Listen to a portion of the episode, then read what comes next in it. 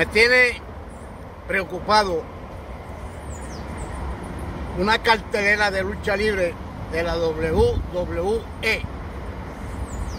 O sea, la grandes ligas, como yo siempre dije.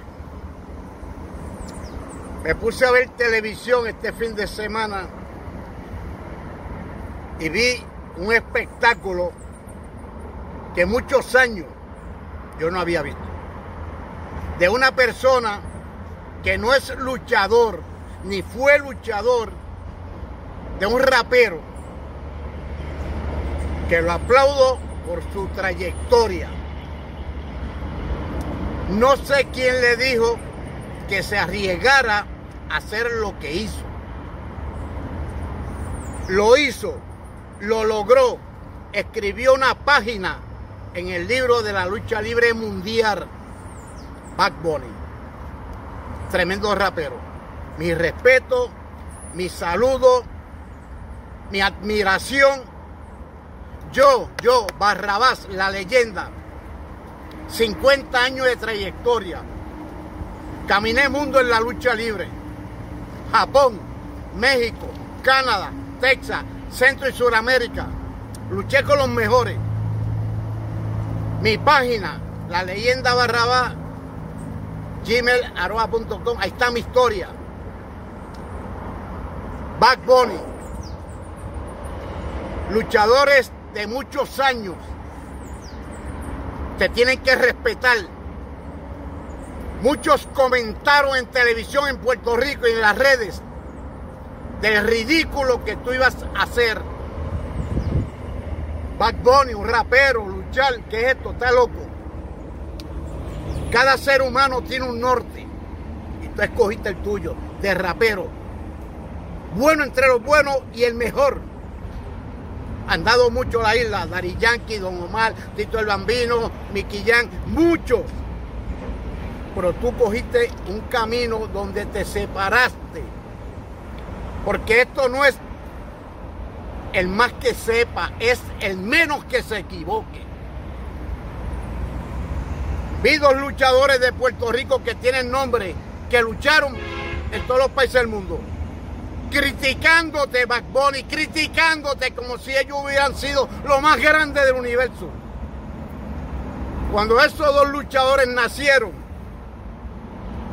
Sabio Vega y el Invader 1, comenzaron a caminar porque vieron una gallina que tenía dos patas. Si hubieran visto una serpiente, se hubieran arrastrado, porque nunca usaron el cerebro. Tienen un letrero que dicen, se alquilan espacio vacío. Porque nunca lo usaron.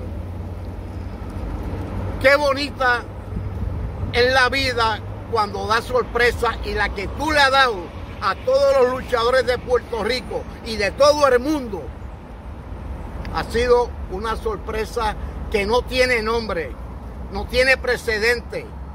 Yo sé que te tuviste que encuartelar tres meses para practicar, para lucir bien, para lucir como el Back Bunny de Puerto Rico. Millones de seguidores y millones más de esta nueva generación que no conocían el deporte lo van a conocer por ti.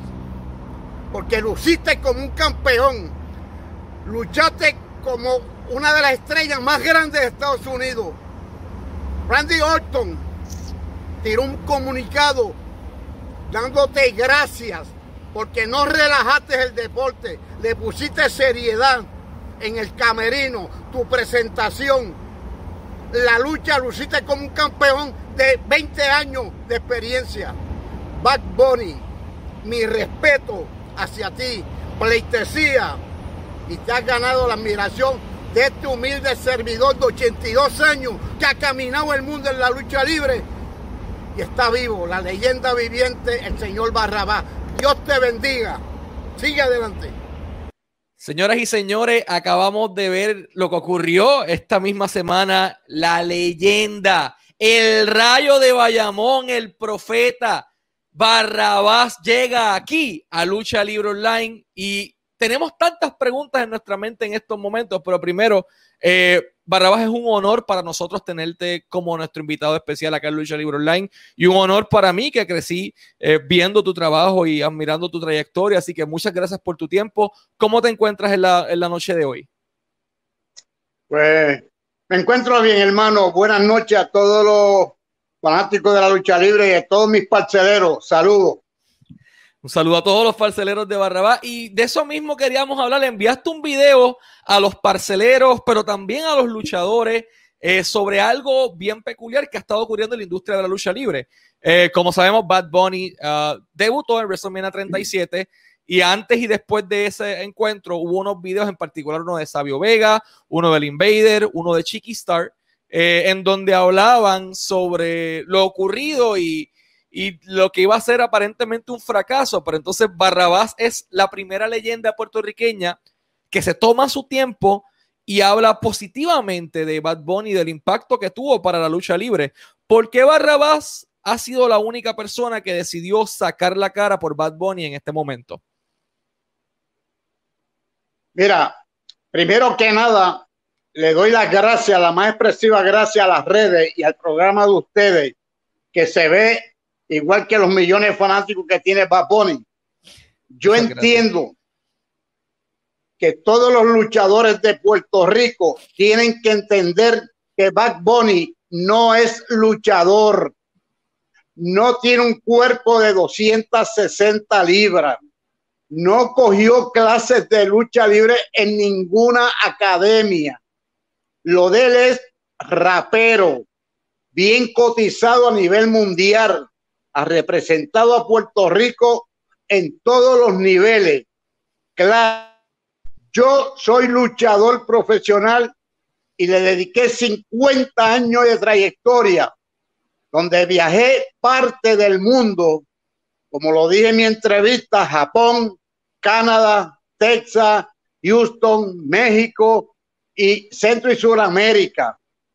Fui manager de los campeones más grandes del mundo Rick Flair, Undertaker, Randy Savage, Macho Man, Hulk Hogan, los Samoan, o sea, no hay número de parejas que yo representé en Puerto Rico, presenté la crema, pero me molesté de que ciertos luchadores aquí en Puerto Rico que llevan años en la lucha libre, han viajado mundo, y yo lo dije bien claro y lo repito ahora con ustedes.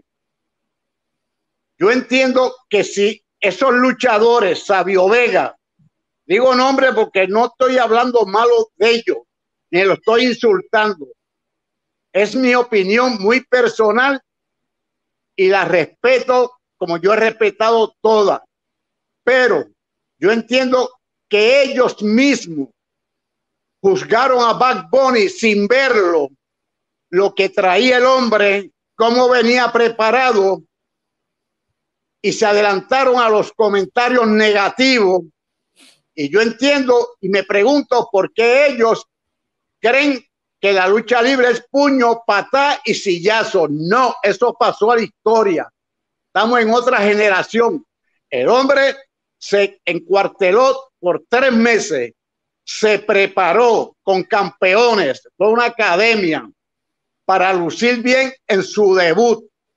Yo entiendo que le cayó la boca a todos los luchadores latinoamericanos y especialmente lo de Puerto Rico, porque tenemos que entender que él no es luchador, es rapero. Y el nombre que tiene Bad Bunny hay que respetarlo porque él salió de la nada, y ha logrado sus sueños poco a poco, sus metas. Y yo entiendo que estos luchadores, Sabio Vega, el Invader y otros luchadores que son mis hermanos, yo lo, pues, luché con ellos y contra ellos, pero le, Bad Bunny le ha callado la boca porque dio un espectáculo como un luchador de 20 años de experiencia, hizo movida en el ring que ningún luchador ahora mismo actualmente en Puerto Rico lo hace. Eso hay que admirarlo. Yo me saqué el tiempo, lo felicité, le di mi respeto, le hice pleitesía porque yo no halago a ningún luchador, pero este señor se merece mi respeto y el respeto de todos los luchadores puertorriqueños y parte de Centro y Sudamérica. Barrabá, eh, hay un dilema constante en donde el público, los llamados expertos, eh, con las comillas al lado, dicen que tener a Bad Bunny en la industria le hace daño, que no es bueno para los negocios, pero vimos como millones de personas sintonizaron el evento por él. O sea, la ovación más grande de la noche se la llevó él. La gente estaba llamándolo por su nombre. Yo tengo familiares que no habían visto lucha libre en su vida y se sentaron a ver porque Bad Bunny iba a estar. Tengo, conozco amistades en los medios que de momento los veo en una conferencia de prensa. Dios, que entonces aquí, no, porque lo de Bad Bunny, yo, excelente. De momento estoy en una conferencia y está gente de Forbes, está gente de CNN, de Fox, de USA Network, de NBC Universal, de todos lados, y ESPN pendientes a eso. Bajo la experiencia de 50 años de Barrabás, ¿es bueno para los negocios Bad Bunny o no? Yo entiendo que los millones de seguidores que tiene Bad Bunny actualmente y la nueva generación que no sabía de este deporte, que no habían visto lucha libre y menos ver un rapero de la magnitud de Bad Bunny actuar en el circo grande de la lucha libre, la WWE. O sea, yo dije WWE porque le hablaba a los parceleros para que me entendieran, que es el lenguaje que yo siempre he hablado con ellos son mis parceleros, incluyendo luchadores, hay muchos caifanes que creían que Bad Bunny venía a ser un ridículo y el ridículo lo hicieron ellos dando entrevistas a la radio, a la prensa, sin saber de qué estaban hablando. Eso es lamentable, por eso es que este deporte ha perdido parte de la esencia de lo que nosotros fundamos en los años 58. Y es mucho que decir, porque hoy en día cualquier promotor que hable con Back Bunny y, lo siente a capítulo y le explique, Back Bunny es un money maker, es un brandy, es una atracción en cualquier arena del mundo, porque lo siguen millones de seguidores y ahora van a ser más la nueva generación siguiendo a su ídolo en la lucha libre. Los luchadores puertorriqueños activos ahora mismo tienen algo que aprender de lo que mostró Bad Bunny en WWE. ¿Qué podría la lucha libre de Puerto Rico adaptar que hizo Bad Bunny allá que ya no se está haciendo acá tal vez? Los luchadores puertorriqueños, parte, tienen culpa de lo que ha pasado con ellos. Eh, la vestimenta no es la mejor. El aseo físico tampoco, no se cuidan su imagen luchan por 20, 30 dólares por cualquier disco store por ahí, por cualquier parcela, y eso pierde la esencia, lo que nosotros fundamos en los años 58 con Arturo Mendoza, con Miguel Agegel y con el señor José Romero, que fueron los primeros tres promotores en Puerto Rico. No puede, Puerto Rico no puede esperar más de un hombre que trabajó 8, 10 horas para luego ir a la casa, darse una ducha corrido, vestirse, llegar a, un a Cabo Rojo, a Ponce y hacer una lucha de 15 o media hora. Señores, no somos de concreto. Entonces, los fanáticos están porque se ha comprobado. Hay que tienen que presentarle un espectáculo que ellos salgan contentos por lo que pagan. Hoy en día no es así. No es así. Yo digo que para Barrabás, después de 50 años, hace seis años que yo me retiré y todavía sigo latente en la calle, que para ver payaso yo voy al circo, compro postcón, un refresco y me veo y me siento con mi familia y mi nieto a ver un show.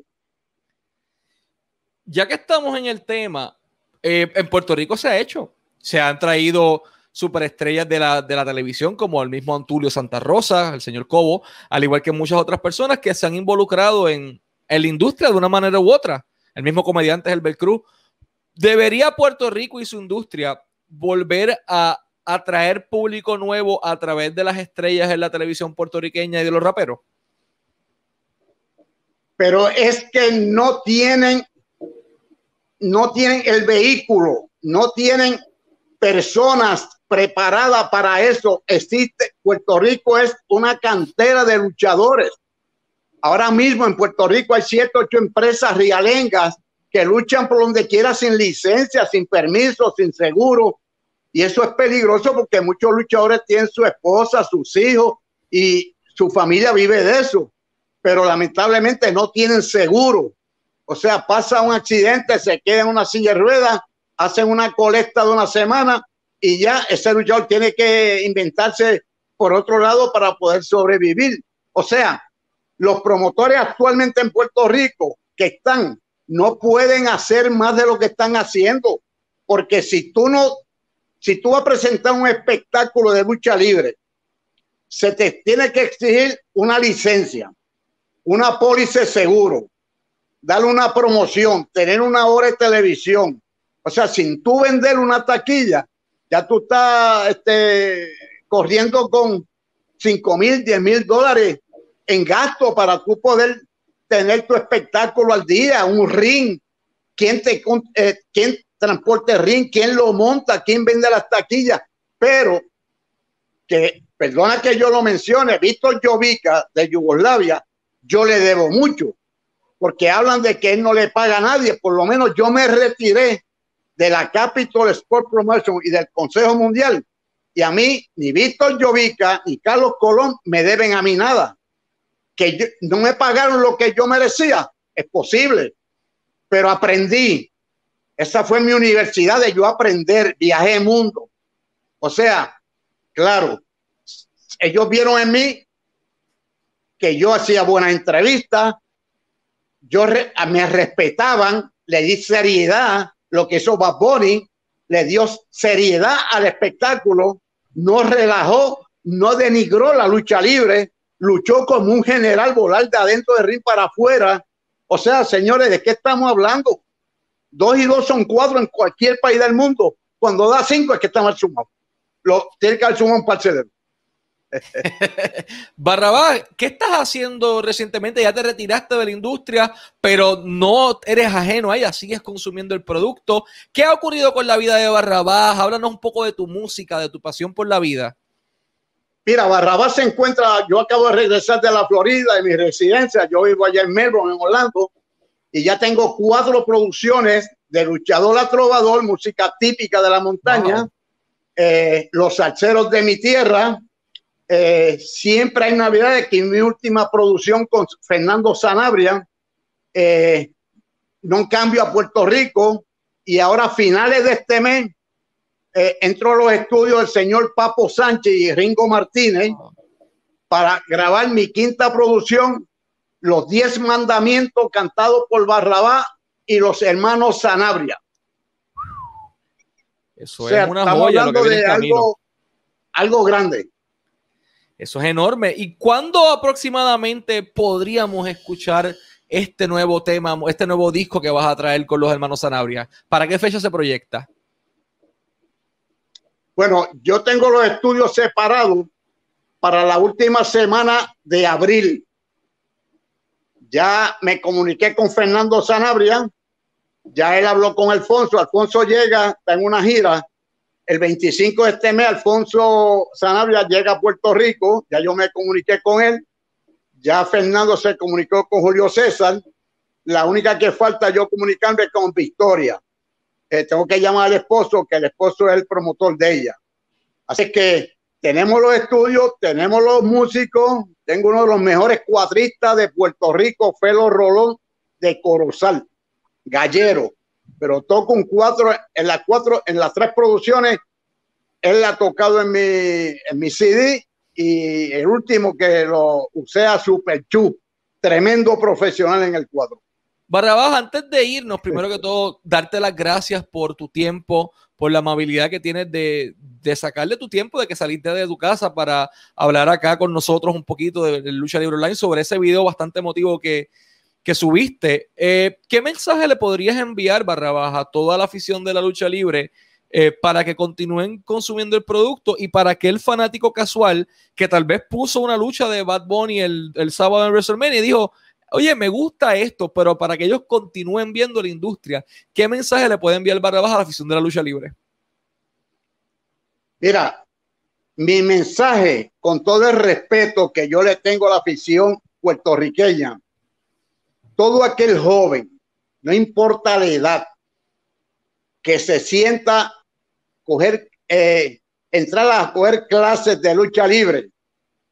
en Puerto Rico no existen ya escuelas como en Cantera la tenía el Martillo, eh, habían otro más, eh, el médico uno en Macao, eh, otros luchadores que pues se dedicaban a hacer, dando escuelitas, clases de lucha libre, pero yo, mi opinión personal es que se consiga un luchador de nombre, hablen con él, lleguen a un acuerdo, porque nada es de gratis en la vida hasta la muerte que pagarla. Y yo entiendo que él va a cual clase privada, lo van a sacar luchador con licencia y conexiones en los Estados Unidos. Yo me atreví, me atreví a pensar, decirlo, y lo digo aquí, si me lo permiten. Claro. Que si Back Bunny se comunicara conmigo algún día, si viera este video, yo me ofrecería de ser tu maestro. Donde quiera que él vaya, yo lo acompañaría para yo hablar, la, contestar las preguntas que le van a hacer a él por la experiencia que yo tengo como luchador y el nombre que yo he hecho a nivel mundial.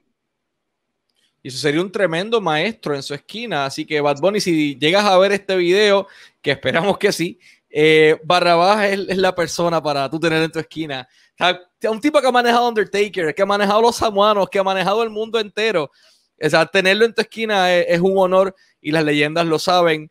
Eh, Barrabás, muchas gracias por tu tiempo, siempre deseándote el mayor de los éxitos en tu vida personal, en tu carrera musical y en tu pasión por la industria. Muchas gracias por tu tiempo y mucho éxito siempre.